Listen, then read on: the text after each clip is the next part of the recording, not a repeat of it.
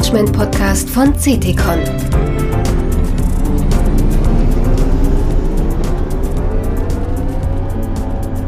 Guten Tag, liebe Hörer. Als Gastgeber unseres Management-Podcasts Zielführung starten, freue ich mich, mit Ihnen in dieser Folge eine Reise durch das SAP-Controlling zu unternehmen. Unser konkretes Ziel ist die konzernübergreifende Margenanalyse als Steuerungsinstrument. Unterwegs sind wir dabei mit Thomas Pohle und Steffen Jung. Thomas Pohle ist Senior SAP Business Intelligence Consultant bei Leox Consulting, einem von uns langjährig wertgeschätzten Partner. Dr. Steffen Jung ist Principal bei CETICON. Steffen berät seit 1996 führende Konzerne im DAX wie im Mittelstand in den Themen der betriebswirtschaftlichen Steuerung. Gemeinsam berichten beide über die Einführung und die Anwendung der konzernübergreifenden Margenanalyse. Dabei erläutern sie ganz praktisch, welche Besonderheiten beachtlich sind.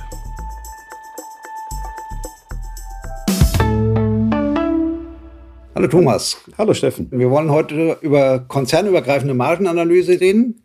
Mhm. Und ähm, wir haben das ja beide gemeinsam eingeführt bei einem Kunden und würden gerne nochmal in die Tiefe für die Hörer gehen, ähm, was das ist, wozu man es braucht, wie das geht ähm, und auch die Lernerfahrung ein bisschen teilen. Ja, vielen Dank für die Einladung.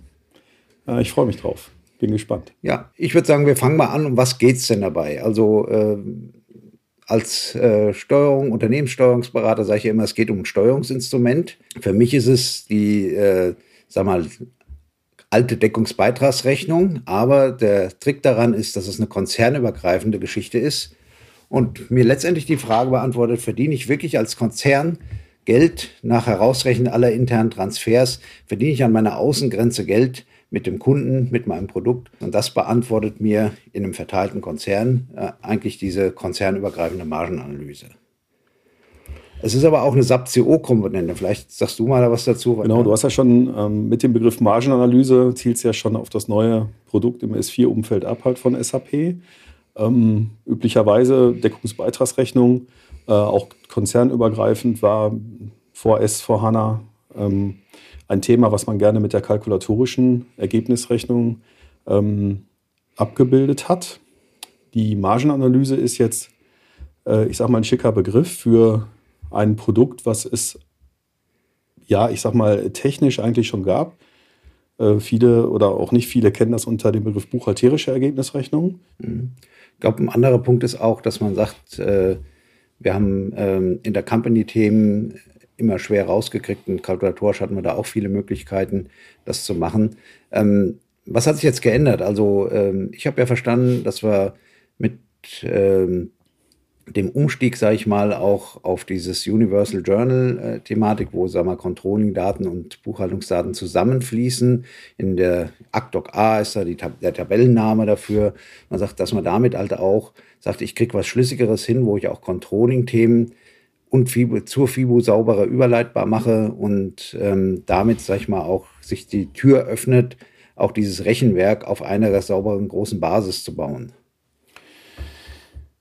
Ja, also was hat sich geändert? Also man hat praktisch diese Funktionen, die halt fehlten, äh, nach und nach ja. aufgeschaltet. Und ähm, es ist natürlich so, dass es jetzt schwieriger ist, wenn ich einen FI-Beleg habe oder auch meine Ergebnisrechnung äh, jetzt aus mhm. FI-Belegen zusammentrage im Reporting dann habe ich natürlich, äh, das wird ja jeder nachvollziehen können, erstmal nicht so viel Freiheiten, als wenn ich mir in einem eigenen Beleg, in einem kalkulatorischen COPA-Beleg, mhm. Äh, ich sag mal, meine Wahrheit ja selber zusammenbasteln kann. Ich kann, Stichwort, ähm, ich sag mal, Konzernaußengrenze, äh, Regeln definieren. Ähm, wenn ich jetzt zum Beispiel einen Umsatz mache, aus welchem Werk soll ich denn die Herstellkosten lesen, also die Kalkulation lesen, wer hat es hergestellt. Ne?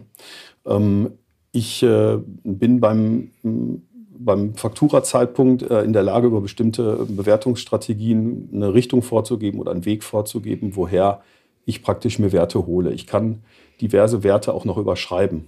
Ja, in User-Exits und so weiter und so fort. Das heißt, ich bin sehr flexibel und das, das äh, ich sag mal, geht natürlich im FI ähm, nicht so leicht, das ist äh, klar, aber dadurch, dass jetzt äh, mit, dem, mit dem S4 wir praktisch ähm, und der AC-Doc-A verbunden mit diesen neuen Funktionen ähm, jetzt andere Möglichkeiten haben, ähm, hat SAP es dann tatsächlich auch geschafft, jetzt sukzessive äh, diese Funktion zur Verfügung zu stellen. Und das mhm. funktioniert halt so, dass man praktisch auf einer Kontenebene die gleiche Transparenz schafft, die man vorher, ähm, ich sag mal, nur auf einer Wertfeldebene, auf einer Kennzahlenebene in der kalkulatorischen Rechnung hat. Ne? Mhm. Beispielsweise den Herstellkostensplit.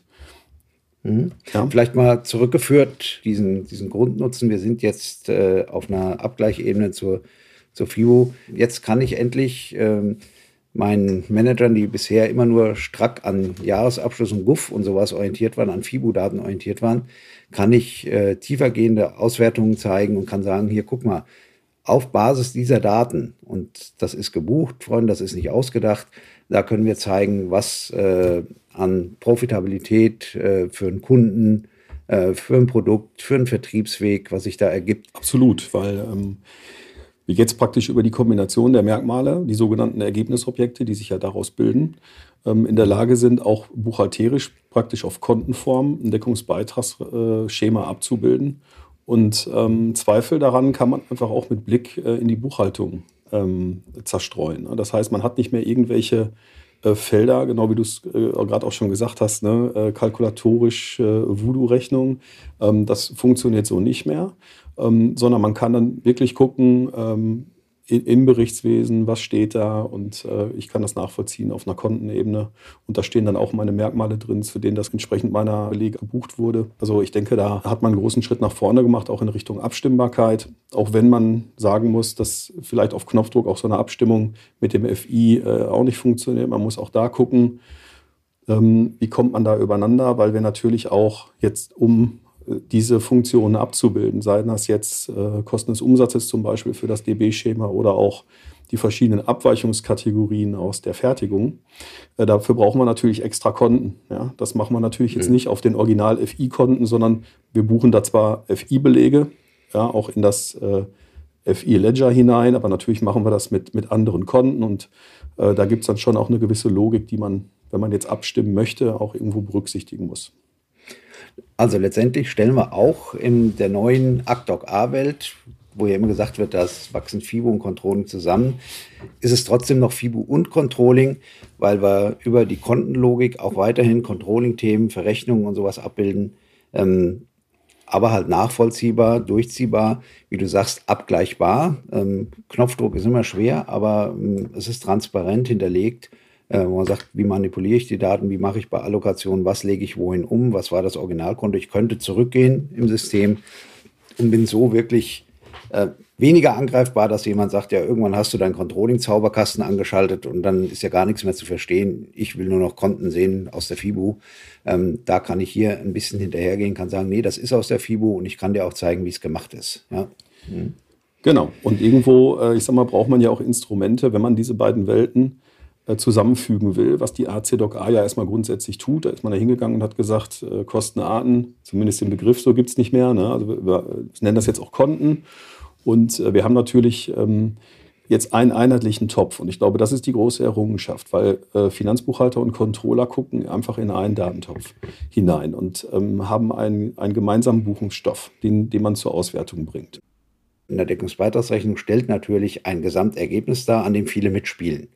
Und deshalb ist es wichtig, äh, die Struktur so aufzubauen, dass man sagt, hinter den Zeilen kann ich eine Verantwortung erkennen, kann zuweisen, kann sagen, wenn ich dann weiter reinschauen will und mir, äh, ich sag mal, gewisse Positionen der Deckungsbeitragsrechnung entwickeln sich nicht so, wie ich möchte, Beispiel Umsatz, da ist einfach, sage ich, lieber Vertrieb, warum ist denn das so? Ne? Stichwort äh, Deckungsbeitragsschema ähm, welche Konten brauche ich dafür. Das ist aber, ja. ich sag mal, eher nachrangig, weil man das äh, auch äh, hinterher, ähm, weil es Ausprägungen sind des Merkmals Konto, die kann ich also auch hinterher noch, ähm, ich sag mal, mir genauer überlegen. Aber am Anfang steht tatsächlich, äh, welche Merkmalskombination brauche ich, äh, um zu steuern. Ja, und äh, das, das ist auch echt ein Knackpunkt mit den Führungskräften oft das, äh, man trifft aus meiner Sicht immer zwei Arten von Führungskräften. Ich brauche nur das und das, also eine sehr einschränkende ähm, Blick auf die möglicherweise zu steuernden Merkmale oder Merkmalskombinationen. Und andere sagen, mach doch einfach alles. Ähm, Beides ist nicht so zielführend, weil bei Macht doch einfach alles, das kann vielleicht der Chef des Ladens sagen, aber äh, selbst der wird nicht in der Lage sein, alle verschiedenen Dimensionen zu betrachten. Ich glaube, man muss auch ein bisschen priorisieren. Ja, und man darf ja. natürlich auch nicht vergessen bei der ganzen Diskussion, die man dann oft ja auch, wie du gerade sagtest, ne, mit, mit den Führungskräften führt, auch mit den Controlling-Abteilungen führt, ähm, dass man die IT dabei frühzeitig auch mit ins Boot äh, nimmt, weil die ist im Zweifel natürlich auch die Abteilung, die ähm, für das Füllen dieser Merkmale, die man sich da wünscht, äh, zuständig ist. Na, man muss natürlich auch die Frage beantworten, ähm, nicht nur, was möchte ich auswerten, sondern wo bekomme ich diese Informationen her? Habe ich die schon in ja. meinem System? Wenn ja, äh, habe ich die so, dass äh, die Ergebnisrechnung die auch abgreifen kann? Ähm, das heißt, in welcher Form stehen die zur Verfügung? Stehen die vielleicht noch gar nicht zur Verfügung? Muss ich also erst noch einen Weg finden, die ins System zu bringen?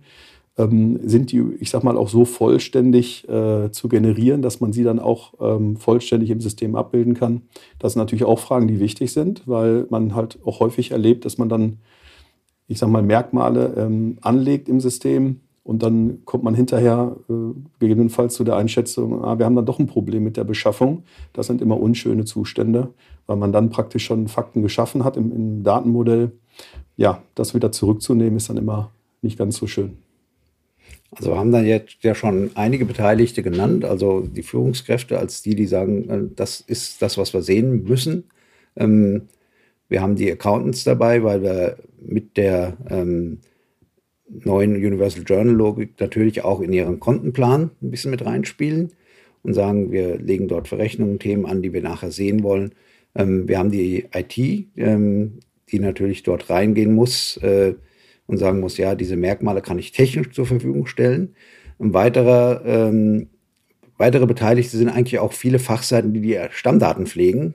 Es hilft uns ja nichts zu sagen, ich möchte eine Kundenerfolgsrechnung, ähm, aber ein Kunde ist in meinem System mit, was weiß ich, 10, 15 Belieferungsbetriebsstätten geführt und ich kann den Kunden nicht zusammenfassen, weil keiner daran gedacht hat, mal eine Hierarchie drüber zu ziehen. Wir haben das als Unternehmenssteuerer, Controllingberater, haben wir immer früher schon gesagt, konzernübergreifende Margenanalyse. Braucht eigentlich jeder, aber es ist furchtbar kompliziert zu machen.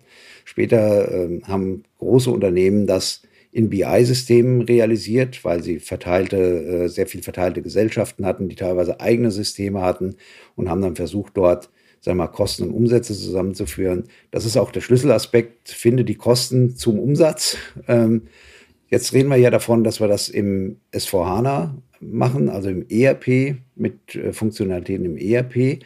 Da ist es möglich. Das BI-Lösung geht immer noch, ne? aber ist natürlich mühsam, braucht auch oft mehrere Jahre zum Aufbau, je nach Größe und Komplexität eines Konzerns, der Liefer- und Leistungsbeziehungen intern. Mit S4HANA haben wir die Möglichkeit, das auch zu tun. Ähm, und äh, was ich ja gelernt habe dabei, nochmal das Thema, finde die Kosten zum Umsatz. Und das ist gar nicht so einfach, habe ich festgestellt. Ähm, weil wir haben natürlich verschiedene Produktions- und Wertschöpfungsketten. Äh, ein Umsatz kommt, dann wird irgendwas vom Lager genommen. Es gibt Kundenaufträge, die direkt was produzieren, wo es dann hoffentlich dann einfach ist, die Kosten des Umsatzes zu finden. Da muss ich die Frage stellen, wie geht es mit Abweichung? Also das war für mich das, die Kernerkenntnis, dass man wirklich suchen muss, wie kriege ich zu einem Umsatz, zu einer Faktura im SD oder aber einer Warenbewegung oder sowas, wie kriege ich dazu die Kosten hin? Vielleicht können wir da mal zu dem Grundthema schon mal reden, bevor wir in der, die favorisierten Features da gehen, die, die man dann braucht, um das auch konzernweit zu machen. Ähm, ja. Also wie finde ich denn die Kosten des Umsatzes? Ich fange jetzt nochmal bei der kalkulatorischen Ergebnisrechnung an. Ne? Da, ja. da war es einfach. Ne? Und ähm, weil ich sag mal, der, der Warenausgang der MFI ähm, gebucht wird, zum Zeitpunkt, wenn die Ware äh, das Lager verlässt. Ähm, das kann ich in der kalkulatorischen Ergebnisrechnung aussteuern, weil das interessiert mich eigentlich nicht. Ich will ja kalkulatorische Ansätze fortschreiben. Das heißt, ich hole mir die Kalkulation daher, wo ich sie ähm, oder wo, wo, das Produkt hergestellt wird in diesem Werk. Das heißt, zum Fakturazeitpunkt, das ist auch ein Vorteil der kalkulatorischen Ergebnisrechnung, generiere ich nicht nur die Umsätze in meinem Beleg, sondern schreibe auch noch mein, äh, meine Kosten des Umsatzes rein.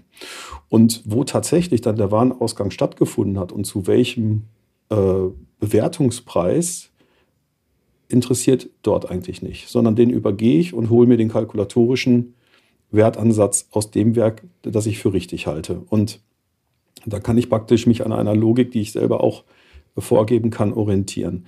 Ähm, der erste Punkt, der da an der Stelle gerade bei dieser ähm, Konzernbetrachtung schon mal ins Auge fällt, ist, wie mache ich das eigentlich bei einer buchhalterischen ähm, Ergebnisrechnung, weil da sind nämlich die Kosten des Umsatzes ja keine kalkulatorische Größe, sondern das ist ähm, letzten Endes der Betrag, der im Warenausgangsbeleg steht, ja, in dem Werk, äh, wo die äh, Ware das Lager verlassen hat. Und der ist halt vorgegeben. Und dazu muss ich, ähm, wenn ich jetzt die Umsatzkosten splitten will, praktisch einen passenden, ähm, ein passendes äh, Mengengerüst, ja, die Kostenelemente meiner Kalkulation finden, um sie dann aufzuteilen. Und äh, zusätzlich möchte ich die äh, Kalkulation natürlich finden, die mal ähm, ursprünglich für die Herstellung äh, zuständig war und jetzt nicht beispielsweise den Standardpreis, den das abgebende Werk gespeichert hat, weil da praktisch Intercompany-Verrechnungen, äh, also Aufschläge, noch irgendwie mit enthalten sein können und das nicht den Herstellkosten, ich sage mal, aus der Konzernsicht äh, entspricht. Und mhm. warum will ich denn eigentlich splitten? Ähm, äh, du sprichst davon, Kosten zu splitten. Also ja, ähm, wenn wir sonst hätten wir ja praktisch nur, sagen wir, eine Bewertung des Materials, was aus dem Lager geht, einen Preis oder sowas, äh, genau. äh, vielleicht auch einen kostenbasierten Preis. Aber eigentlich interessiert mich ja noch mehr, wenn ich äh, Herstellkosten sehe, will ich natürlich wissen, was steckt denn dahinter? Ist es Material, was ist, ist es ähm, Produktions- oder Maschinenkosten? Sind es Menschen, Richtig. die dahinter stehen? Ja, und das ist natürlich das Spannende an dem, äh, an dem Instrument. Man sagt, mir gelingt es auch damit, in die Herstellkosten im Detail zu gehen, in die, ähm, in die Elemente der Herstellkosten reinzugehen und das auch für die Steuerung zugänglich zu machen. Und das meine ich, das finde ich das Interessante an der Splittung. Also ich bin jetzt rhetorisch, ich verantworte es quasi selbst, aber sage hier, genau das ist das Interessante daran, dass wir zurückgehen können im System und sagen können, guck mal, das steckte dahinter. Und wir haben nicht nur einfach irgendwas, wo wir einen Bruch haben, sondern können dann wirklich durchgehen, wenn das gut funktioniert äh, und können reingehen bis in die einzelnen Herstellkostenbestandteile. Genauso ja. ist es, ja. Brauchen wir dazu eigentlich so einen übergreifenden Kostenrechnungskreis? Ähm, eigentlich schon, ne? Ja. Nur dann können wir wirklich darin operieren, ja? Also kommt immer auf den Lösungsweg an, den man letzten Endes einschlägt. Es ist sowieso, ähm, sage ich mal, kein Patentrezept jetzt hier zu beschreiben, wo man sagt, das kann jetzt jeder, der so ein äh, Projekt sich vornimmt, dann, äh, ich sag mal, äh, abspulen, sondern man muss immer gucken, welche Voraussetzungen findet man vor? Du hast ja gerade auch gesagt, äh, mit BW äh, kann man vieles machen. Das heißt auch, ähm, äh, je nachdem, was man vorfindet und welche Komponenten äh, auch im Einsatz sind, kann man auch unterschiedliche Lösungsansätze durchdenken, auch parallel äh, durchdenken, um ähm, auch, äh, ich sag mal, selbst eine kalkulatorische Ergebnisrechnung kann theoretisch auch immer ein äh, und auch praktisch immer ein, äh, ein Lösungsansatz sein, je nach Anforderung, wenn man beispielsweise der Meinung ist, äh, wir kriegen das, äh, ich sag mal, mit der, in dem Fall jetzt mit der Margenanalyse so nicht hin. Der Preis ist aber, dass wir das Thema Überleitbarkeit und die Leute darauf zurückzuführen sagen, guck, da steht in eurer Guft dann nachher irgendwo auch drin, ähm, dass man das dann natürlich wieder verliert, wenn man zu stark auf kalkulatorische Ansätze geht. Ja. ja, genau. Und ich sag mal, wir hatten ja, äh, ich sag mal, auch in dem Projekt, was du eingangs mal angesprochen hast, was wir gemeinsam gemacht haben, den Vorteil, Stichwort ähm, einheitlicher Kostenrechnungskreis, sprich sind meine beteiligten Buchungskreise mit den Werken, über die wir reden, dann ähm, in einem Kostenrechnungskreis zugeordnet. Ja, das wäre ähm, aus meiner Sicht eine gute Voraussetzung, weil man ja dann auch die äh, buchungskreisübergreifende Kalkulation nutzen kann. Ja? Und äh, die hat es uns ja, äh, ich sag mal jetzt ermöglicht, dadurch, dass wir äh, konsequent zu jedem verkaufsfähigen Material in jedem Werk, was denkbar war, wo ein Kunde praktisch durch einen, oder durch einen Verkauf an den Kunden halt ein äh, Warenausgang auch zu erwarten war, eine Kalkulation gefunden haben, die uns praktisch runtergeführt hat entlang der, entlang der Wertschöpfungskette bis zum Herstellungswerk. Und so konnten wir eigentlich immer ähm, die äh, Herstellkosten im Herstellwerk finden. Ja, das ist eine, aus meiner Sicht eine hervorragende Voraussetzung gewesen, die dann auch äh, für die buchhalterische Ergebnisrechnung ähm, handelbar war. Wir haben die, ähm, die Markups, die jetzt praktisch dort äh, zwischen den einzelnen äh, Konzerntöchtern auch verrechnet worden sind, durch den Split oder im Rahmen dieses Splits auch auf separate Konten aussteuern können, sodass wir dann auch im Deckungsbeitragsschema in der Lage waren, diese Konzernzwischengewinne, äh, ich sage jetzt mal in Anführungsstrichen, zu eliminieren. Genau. Die SAP fährt ja jetzt auch ähm, interessante Strategie, dass sie sagen, wir wollen ähm, mehr ähm, dieses Instrument der parallelen Bewertung, also mehrere Bewertungsmöglichkeiten für einen Vorgang haben. Beispiel ist, äh, dass man äh, auch eine Konzernbewertung immer parallel mitführt, was äh, auch schon ein Feature hier und da auch im R3 äh, also in den ähm, R3 beziehungsweise ERP-Systemen war, ähm, dass man das aber ausbauen möchte und sagen möchte, diese Bewertung führe ich in all meinen Schritten, in all meinen Allokationen, Umlagen, Leistungsverrechnungen irgendwann mit. Ähm, das wäre natürlich auch toll, wenn man sagt, äh, ja, da ist auch gleichzeitig sozusagen der originäre Wert der Herstellkosten wird immer gleich mitgeführt. Aber das hat man halt nicht überall. Äh, das heißt, Richtig. den Weg, den wir jetzt gegangen sind, wir haben es geschafft, da die Herstellkosten zu finden. Ähm, das muss man einfach ausprobieren, was geht. Das Thema mit den multiplen Bewertungen wäre sicher sehr vorteilhaft, wenn das einmal richtig durchgezogen ist. Hat das einige Voraussetzungen, das muss aktiviert sein, das, äh, man muss diese Werte dann auch reinschreiben oder mitkalkulieren und auch die SAP ist noch nicht ganz so weit, dass sie diese multiplen Bewertungen in allen folgenden Transaktionen, Controlling, Umlagen, Leistungsverrechnungen schon mitnehmen können. Das heißt, hier ist äh, einfach gucken angesagt, was geht jetzt, was ist da. Wenn man das nicht hat, multiple Bewertung, heißt das nicht, dass das zum Scheitern verurteilt ist, sondern man muss einfach schauen, was geht. Es gibt da auch wieder schon ein Lesson learned. Es gibt da wie immer mehrere Wege zum Ziel. Das ähm, S4HANA-System ist ja noch nicht an, an, allen Stellen so ausgereift wie der, wie der Vorgänger, das Vorgängersystem. Das ähm, ist noch nicht so in allen Köpfen äh, drin, aber äh, jeder, der schon mit S4 zu tun hatte und auch äh, Projekte gemacht hat, der hat halt diese Erfahrung, hat auch schon in der Regel mehrfach äh, auch machen müssen, dass vieles halt noch nicht so äh, durchgängig funktioniert und dass das halt auch schon noch auch eine Baustelle ist und die mit jedem Release-Stand halt immer mehr dann auch vorangetrieben wird und die Lücken geschlossen werden. Ne? Also zum Thema parallele Bewertung, genau, ist jetzt halt noch nicht flächendeckend über alle Controlling-Funktionen ähm, abgebildet. Ne? Man kann, ich sag mal, im Materialledger beispielsweise dann auch schon ähm, parallel bewerten, vorausgesetzt, man hat es vor der Migration äh, schon eingestellt. Ja?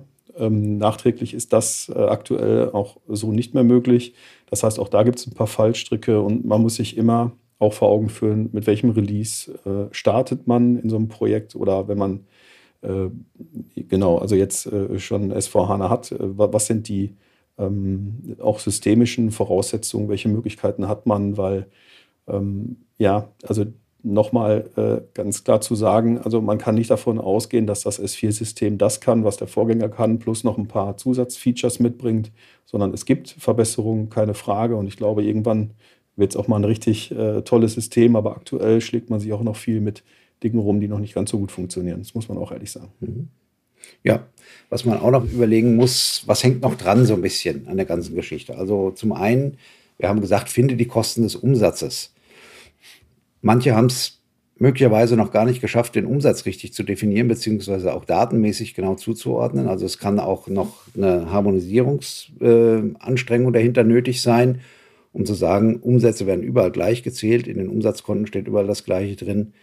Man muss gegebenenfalls auch die Kostenrechnung nochmal überarbeiten. Wenn wir eine Deckungsbeitragsrechnung machen, können wir auch überlegen, bis zu welchem Deckungsbeitrag machen wir das eigentlich. Wollen wir eine Vollkostenbetrachtung? Dann werden wir auch noch Verteilrechnungen machen, ähm, um, sage ich mal, Adminkosten oder Vertriebsgemeinkosten noch weiter zu verteilen. Ähm, das Thema Stammdaten haben wir schon erwähnt, äh, erwähnt, dass man sagt hier, wir müssen da säubern, anreichen, anreichern und sowas. Also man sollte das nicht unterschätzen, was mit so einem Projekt alles hochkommt. Nochmal, man sagt, oh, da müssen wir noch eine Runde drehen, damit wir da wirklich aussagekräftige Daten haben. Bis hin zu besserem Zählen, Messen, Wiegen bei Umsätzen und Kosten. Ähm, das ist was, worauf man vorbereitet soll, sein sollte, wenn man sowas anstrengt, dass man sagt, das wird nicht einfach alles glatt durchlaufen, sondern das wird auch noch ein paar Schleifen haben. Ja, genau. Also ich sage mal, es ist vielleicht dann auch mal eine gute Gelegenheit, ne? wenn man äh, praktisch am Ende äh, der, ich sag mal, CO-Kette äh, ansetzt und sagt, ich will praktisch meine Deckungsbeitragsrechnung ähm, renovieren, neu gestalten, wie auch immer, dass man dann natürlich auch nochmal die Gelegenheit nutzt, äh, ganz nach vorne zu gehen und zu, auch nochmal äh, ein bisschen Zeit darauf zu verschwenden. Ähm, bin ich da eigentlich äh, am Anfang schon so äh, aufgestellt, so gut aufgestellt, dass praktisch am Ende auch was Gescheites rauskommen kann. Mhm. Also ich würde auch noch mal gerne auf unsere Lernerfahrungen gehen. Also ich habe es ja schon ein, zwei Mal erwähnt. Mehrere Wege gibt es zum Ziel bei dieser Geschichte. Das heißt, ähm, nicht, es ist bei jedem absolut individuell, aber ähm, je nach Systemstand, Datenstand, Harmonisierungsstand ähm, muss man schauen, was können wir liefern, was können wir später ausbauen, was sind sogenannte No-Regret-Moves. Also wenn ich das jetzt nicht mache, dann werde ich es nie haben. Ähm, das war für mich so eine Erfahrung, dass man sagt, äh, wir müssen einfach Wege ausprobieren. Ähm, und ähm, sag mal, die theoretische Reinheit einer buchhalterischen Rechnung hier und da vielleicht auch mal an der einen oder anderen Stelle verlassen. Also ich glaube, dieses Thema Überleitbarkeit zu FIBO ist immer sehr wichtig. Deshalb sollte man nicht wieder zurückspringen auf eine kalkulatorische Rechnung, wenn es nicht unbedingt nötig ist. Ja. Aber man kann auch da Teile machen. Aus der Steuerungssicht ähm, muss man, glaube ich, das, was dort entsteht, ähm, was für mich auch sehr wichtige Erkenntnis frühzeitig war, sowas läuft ab dem Moment, ab dem man das scharf schaltet, im System eingerichtet hat, fängt das erst an, richtig Daten zu sammeln. Also diese ganze Kombination der Datenmerkmale. Ähm, ich mache Kunden-, Produkt-, Regionsauswertungen zusammen, Vertriebswegauswertungen. das ist mir natürlich erst möglich, wenn das System diese Daten in sich schlüssig liefert, wenn ich das gecustomized habe und wenn diese Daten praktisch gesammelt werden mit all ihren Merkmalen. Deshalb äh, für mich auch eine Lehre, nicht gleich im Monat 1 drauf gucken, sagen, oh, bei dem Kunden stimmt das Ergebnis nicht, sondern einfach das Ganze ein bisschen reifen lassen. Eine Zeitspanne natürlich drin haben bei Beurteilung von Kundenprodukten, auch einen gewissen, ähm, sag ich mal, Reifungsgrad des Instruments äh, noch abwarten, weil es fallen einem dann Dinge auf in den ersten Monaten, wo man sagt, da muss ich noch mal ran, da muss ich noch mal gucken in der Bewertung oder äh, da muss ich noch mal was umstellen. Ähm, man sollte also nicht hoffen, dass man sagt, okay, das schalten wir jetzt an und am Tag zwei äh, habe ich Ergebnisse. Rückwärts das Ganze auf Daten rückwärtig laufen zu lassen, geht nicht ähm, oder ist nicht sinnvoll. Äh, die Anstrengung funktioniert wahrscheinlich nicht, weil man viel zu viel Daten, Altdaten anreichern müsste.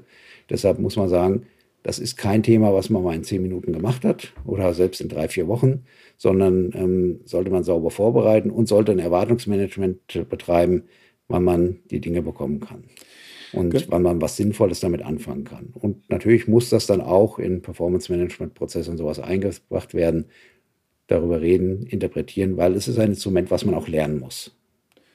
Genau, also man muss den Umgang damit lernen, klar auch auf der Kundenseite, auch für die Berater. Ne, es, für alle Seiten strömt da halt viel Neues ein. Und ähm, du hast natürlich äh, den Punkt angesprochen, man braucht einen gewissen Vorlauf. Ne? Das heißt, für äh, bestimmte Prozesse braucht man halt ein bisschen Zeit, um halt Daten vernünftig mit sauber abgeleiteten Merkmalen auch äh, wegzuschreiben, um dann eine Möglichkeit zu haben, auch auf saubere Daten zu referenzieren. Und ein großer Punkt ähm, ist da die Top-Down-Verteilung, wo man praktisch am Ende des Monats hingeht und sagt, ich habe letzten Endes das Bedürfnis, bestimmte auf einer höheren Ebene ähm, gesammelte Werte zu verteilen auf eine darunterliegende Ebene, zum Beispiel auf das Merkmal Kunde oder das Merkmal Material. Das heißt, die Originaldaten lagen zu dieser Information nicht vor. Beispielsweise lagen die nur zu bestimmten Produktgruppen vor oder zu bestimmten Kundenrollen. Ja, ich sage jetzt einfach mal als Beispiel, ich habe irgendwie jetzt äh, eine kredere Position auf dem Regulierer äh, verbucht, aber ich äh, habe jetzt meinen Auftraggeber nicht dazu und möchte am Ende des Monats irgendwie für die Auftraggeber, die zu diesem Regulierer gehören, ähm, praktisch eine Top-Down-Verteilung machen. Und ähm, das äh, bedarf natürlich äh, als Voraussetzung, dass die Basisdaten ähm, auch da sind. Das heißt, ich äh, beziehe mich am Ende des Monats auf alle Fakturabelege in diesem Monat und die müssen dann auch schon mit meinen Merkmalen, die ich für diesen Prozess brauche, gefüllt sein. Und wenn ich das, äh, ich sage mal, zum Produktivstart noch nicht alles zu 100 Prozent exakt äh, eingebracht habe ins System, dann merke ich dann auch meistens erst einen Monat später, äh, dass äh, solche, ich sag mal, Prozesse, die man im Konzept vorgesehen hat, noch nicht zu 100 Prozent äh, richtig oder vollständig abzubilden sind. Das heißt, es gibt in der Regel nicht zum Produktivstart schon, ich sag mal, ein System in der Qualität, dass es dann ab dem 1. Januar ist es ja häufig, weil man dann so einen Geschäftsjahresstart auch ähm, gerne mal nimmt, ähm, dass alle Prozesse dann schon so reibungslos funktionieren, sondern von der Erwartungshaltung ist es ganz gut, wenn man insbesondere so, sag ich mal, einen gewissen Zeitraum, idealerweise vielleicht sogar ein Jahr, wenn man, äh, wenn man, wenn man die Zeit da an, der Stelle irgendwie hat, auch äh, unter der Erwartungshaltung, wir sammeln Erfahrung, irgendwie auch äh, vorsehen kann. Gut, offenkundiges sieht man vielleicht auch früher, also auch wieder Beispiel hm, von Kunden. Man hat, äh, wenn man sieht, wir haben ein gewisses Pricing mit einem, mit einem Kunden, mit einem großen Kunden und äh, der nimmt uns, äh, sag ich mal, mehrere Chargen im Monat, äh, im Quartal ab. Äh, und man sieht, da sind wir jedes Mal nur knapp, kriegen wir da die Herstellkosten gedeckt, dann ist das schon offensichtlich auch als Signal fürs Pricing dann. Ähm, die Langfristentscheidungen ähm, sollte man natürlich erst aus einer besseren Daten, Datenbasis treffen. Aber man hat auch relativ schnell nach den Kinderkrankheiten, nachdem man die Kinderkrankheiten aufgeräumt hat, auch schon was, was man in die Aktion geben kann, was man den Leuten präsentieren kann. Und da ist man eh noch in dem Prozess, das Instrument als Controller zu verkaufen und äh, den Leuten nahezubringen und es einzuüben, wie es geht. Also ähm, man kann damit schon mal umgehen. Man muss, äh, wie gesagt, Erwartungsmanagement betreiben wenn dann jemand sagt nach zwei Monaten, oh, den Kunden liste ich jetzt aus oder das Produkt liste ich aus, weil das zwei Monate lang nichts gebracht hat, dann muss man immer die Hand heben und sagen, Moment, schaust dir noch mal ein bisschen länger an. Umgekehrt, wenn man systematisch sieht, ähm, dass jemand die Kosten, die man eigentlich decken möchte, nicht deckt, ähm, dann kann man auch schon mal vorab, vor einem Jahr oder vor einer längerfristigen Betrachtung sagen, da muss ich mir mal grundsätzlich anschauen, habe ich da ein Pricing-Thema oder aber ist das etwas, ähm, ein Produkt oder eine Produktvariante, bei der ich extrem hohe Kosten aufgrund des Kundenwunsches habe und da mal reinschauen kann. Ja, ja. insgesamt würde ich sagen, ähm, ein interessantes, ein sehr gutes Instrument. Ich meine, jeder, der, der weltweit tätig ist und der verteilte Produktions-, Vertriebsstätten hat, sollte darauf hinarbeiten, dass er seine, an der Außenstelle des Konzerns nicht nur die Konzernguff hat, sondern das halt auch in den verschiedenen Dimensionen, Kunde, Produkt, Region, was da zur Steuerung interessant ist, Vertriebsweg auch auswerten kann, Ergebnisse machen kann, weil nur das äh, rationalisiert Diskussion, die wird heute viel zu oft überdeckt von Einzelgesellschaftsergebnissen, die ich über Transferpreise, die möglicherweise steuerlich motiviert sind, ähm, daher betrachtet werden. Diese Einzelgesellschaftsergebnisse sagen in so Konzernen in der Regel nichts mehr aus, wenn ich nicht unheimlich tolles Transferpreissystem gemacht habe, was auch ökonomische Themen widerspiegelt. Deshalb ist dieses Instrument sicher eins, ähm, nachdem man lange ge gesucht hat, was auch immer jeder gesagt hat, brauche ich, aber was auch oft aus Komplexitätsgründen nicht gemacht wurde. Die Instrumente sind aber da, verbessern sich stetig und ich kann nur jedem raten, ähm, zu prüfen, ob er sowas braucht. Aus meiner Sicht äh, ganz klares Ja. Und es ist machbar und mit mehreren Wegen zum Ziel kommt man wahrscheinlich auch in vielen Bereichen irgendwie dazu, dass man es auch bauen kann. Ja, da wird ja auch noch viel passieren ne, in nächster Zeit. Also ähm, SAP hat ja auch gesagt, ähm, auch war ja auch erwartbar, dass äh, sämtliche Weiterentwicklungen in diesem Bereich in die Margenanalyse fließen werden ne, und dass die kalkulatorische Ergebnisrechnung nicht mehr weiterentwickelt wird. Und auch ähm, vor diesem Hintergrund, äh, wenn man sich zu diesem Instrument oder überhaupt für eine Ergebnisrechnung entscheidet oder das anstrebt, die konzernübergreifende Ergebnisse auch liefern soll, äh, ist man schon gut beraten, zu versuchen, ne, es mit diesem Tool praktisch äh, auch ähm, umzusetzen. Äh, das ist letzten Endes, sage ich mal, schon auch die Zukunft und ähm, ja, da können wir auch gespannt sein, was ich sag mal in den nächsten Release-Ständen noch an Verbesserungen äh, kommt. Einen Hinweis habe ich noch zu diesem Thema ähm, Lessons Learned und genug Zeitspanne zur Beurteilung von Kunden lassen, was natürlich schon auch ein, ein Punkt ist, äh, ist im Rahmen der Margenanalyse das Auseinanderfallen der Zeitpunkte ne, für die äh, Herstellkosten des Umsatzes und äh, die Umsatzerlöse. Umsatzerlöse werden zum Fakturazeitpunkt generiert, die ähm, Kosten des Umsatzes in der buchhalterischen Ergebnisrechnung oder in der Margenanalyse halt zum Warenausgangszeitpunkt. Äh, und das kann natürlich auch mal ähm, in eine andere Periode fallen. Ne? Das heißt, wenn ich Warenausgänge äh, am Ende, am letzten Tag meines Monats irgendwie noch mache, die ich dann erst im Anfang des nächsten Monats fakturiere, dann habe ich praktisch bei einer periodischen Betrachtung schon eine Verschiebung äh, von ähm, Herstellkosten und Umsatz, was ich aus einer kalkulatorischen Rechnung heraus so nicht habe, weil ich beide Informationen zum ähm, Fakturazeitpunkt generiere. Ne? Und auch dafür spricht dann praktisch, sich dann auch mal in einer kumulierten Sichtweise die Ergebnisrechnung zu Gemüte zu führen und, und nicht immer nur diesen periodischen Blick drauf zu haben. Genau, aber das lernt der Controller, mindestens der Controller weiß es oder lernt es beim Umgang mit dem Instrument und kann es dann auch kommunizieren. Und deshalb auch, äh, hat er auch immer gute Argumente zu sagen, guckt mal ein bisschen länger drauf und äh, macht nicht Ad-Hoc-Entscheidungen aus Einzelcases. Wir könnten noch ein bisschen weitermachen, aber äh, an der Stelle ähm, ist das ein Punkt, wo man sagt, nutzt das Instrument, versucht es zu nutzen, überlegt, was bei euch geht, trauen, ausprobieren und hoffentlich dann auch gute Steuerungserfahrungen damit machen.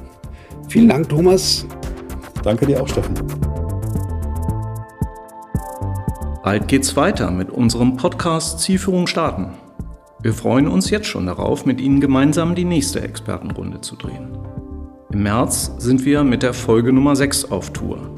Zu finden auf ctcon.de slash podcast und überall dort, wo es Podcasts gibt.